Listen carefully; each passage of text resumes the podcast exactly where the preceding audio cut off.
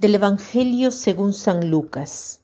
En aquel tiempo se levantó un maestro de la ley y preguntó a Jesús para ponerlo a prueba, Maestro, ¿qué tengo que hacer para heredar la vida eterna?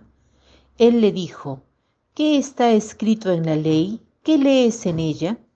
Él respondió, amarás al Señor tu Dios con todo tu corazón, con toda tu alma y con toda tu fuerza, y con toda tu mente y a tu prójimo como a ti mismo. Él le dijo, has respondido correctamente, haz esto y tendrás la vida. Pero el maestro de la ley, queriendo justificarse, dijo a Jesús, ¿Y quién es mi prójimo? Respondió Jesús diciendo, un hombre bajaba de Jerusalén a Jericó, cayó en mano de unos bandidos que lo desnudaron, lo molieron a palos y se marcharon, dejándolo medio muerto. Por casualidad un sacerdote bajaba por aquel camino y al verlo dio un rodeo y pasó de largo. Y lo mismo hizo un levita que llegó a aquel sitio. Al verlo dio un rodeo y pasó de largo.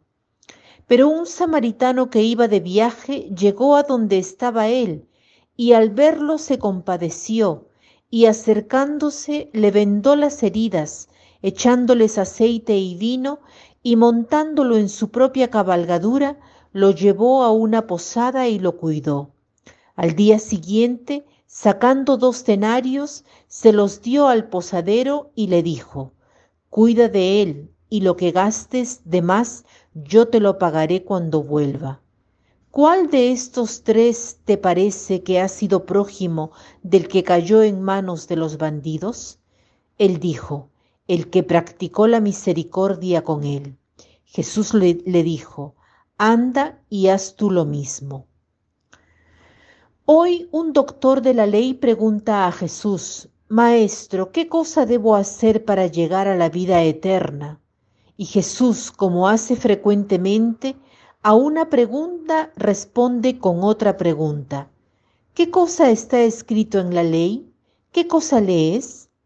Este hombre dijo, obviamente conocía muy bien la ley, y dice, amarás al Señor tu Dios con todo el corazón, con toda tu alma, con todas tus fuerzas, con toda tu mente y a tu prójimo como a ti mismo pone juntos dos textos del Antiguo Testamento, del Deuteronomio y del Levítico, y responde bien a Jesús. Y Jesús le dice, has respondido bien, haz esto y vivirás. Pero él quería entender quién es su prójimo, y Jesús narra un hecho que posiblemente lo haya tomado de alguna crónica. En cada ciudad hay siempre una calle que es un poco más peligrosa, y en esta calle suceden habitualmente asaltos de parte de ladrones. En este caso había un hombre que bajaba de Jerusalén a Jericó, que cayó en las manos de bandoleros que le quitaron todo y se fueron dejándolo medio muerto.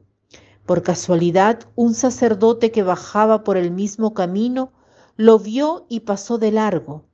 También un levita vio y pasó de largo. En cambio, un samaritano que estaba de viaje lo vio y tuvo compasión. Hoy me ha impactado este hecho, que mientras el levita y el sacerdote, que estaban dedicados al culto, a celebrar el culto de Israel, a alabar a Dios, estos dos pasan de largo. En cambio, el samaritano que estaba de viaje, se subraya que estaba de viaje, del levita y del sacerdote no se dice que estaban de viaje, y si hubiesen querido habrían tenido más tiempo. Quien está de viaje no tiene tiempo porque debe llegar a su destino. Sin embargo, este samaritano se detiene. ¿Quiénes eran los samaritanos? Los samaritanos eran considerados impuros porque su religión estaba influenciada por los asirios y por tanto se había mezclado con extranjeros. Por tanto, decir samaritano era denominar a alguien que no era hebreo puro.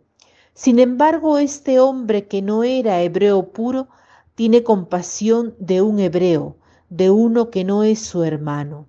Y se subraya que este samaritano, de este samaritano que tiene compasión.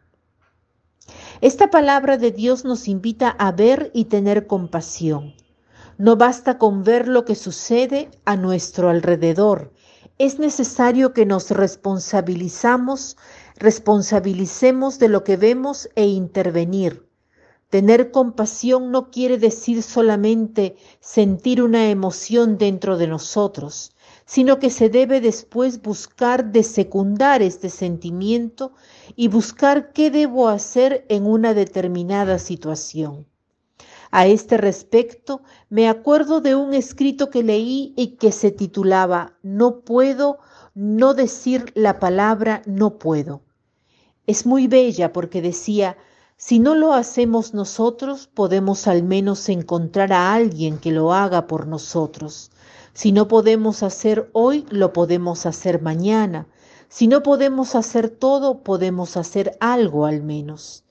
Decía además este escrito, es tremendo decir no puedo, es la guillotina de la caridad. Cuando no puedo hacer algo por el prójimo, puedo meterme en su sufrimiento y llorar con él. Hagamos el propósito de ver y tener compasión. Para concluir, cito esta frase que dice así, es fácil amar a la humanidad, es difícil amar al prójimo.